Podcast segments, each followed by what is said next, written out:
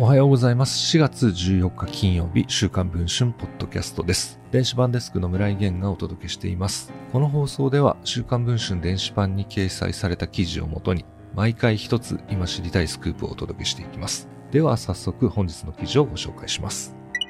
元ジャニーズジュニアのカウアン岡本氏が4月12日、日本外国特派員協会で記者会見を行いました。そして話題になっているのは、ジャニー北川氏による性加害問題です。週刊文春は過去5週にわたり、1980年代、1990年代、2000年代に性加害にあったと証言する7人の元ジュニアたちを取材してきました。そして今回、カウアン氏と同世代の8人目の証言者が現れました。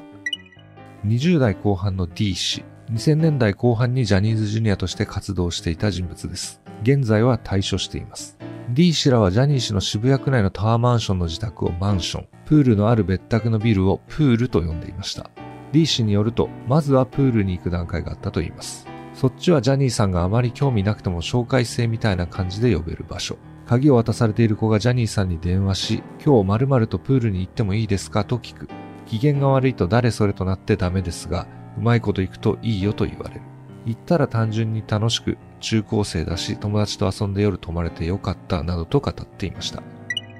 D 氏はオーディションを経てジュニアとなりましたが、仕事はコンサートのバックダンサーぐらい、ジュニアの中から選抜されるテレビ出演の機会はほぼありませんでした。レッスンに通い続けても機会はなかなか訪れません。なんで自分頑張っているのに押されないんだろうと D 氏は思ったと言います。そういう時に突然現れたような子がポンとマイクを持ったり、最前列で歌っていたりするのを見ると思考回路が止まってしまうと言います。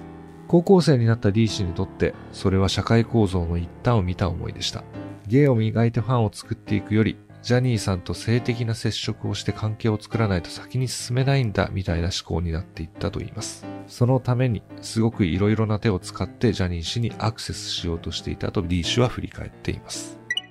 10名足らずのジュニアにしか渡されていなかったマンションの鍵。彼は鍵を持つジュニアの口添えもあり、マンションに泊まることができたといいます。ジャニー氏との性的な接触はマンションに泊まった2回目ぐらいの時だと D 氏は記憶しています。それは高校1年生の冬でした。仕事終わりで仲間とマンションに行くと食事をし、カラオケをしたりして過ごす。その夜はジャニー氏の寝室から一番遠い部屋のキングベッドに3人で川の字になって寝ていたといいます。深夜、ジャニー氏が近づいたことの足音で気づきました。怖さは感じなかったと言います。ベッドの下の方からジャニー氏が入ってきて、手が D 氏の足に触れました。三人の真ん中で寝ていた D 氏。隣の二人はジャニー氏が近寄った時点で外側を向くように寝返りを打っていたと言います。多分、ジャニー氏は二人が気づいていることも分かっていたと思いますと D 氏は振り返っています。マンションに泊まったのはこの日を含めて5、6回ありましたが、性的行為はこの一度きりだったと言います。やっぱ興味持たれなかったんだ。寂しさはありましたねと D 氏は振り返ります。その後、彼の仕事の状況が好転することはありませんでした。デビューの端緒となるジュニア内でのユニットに参加することもなく、彼はバックダンサーのまま事務所を辞めたと言います。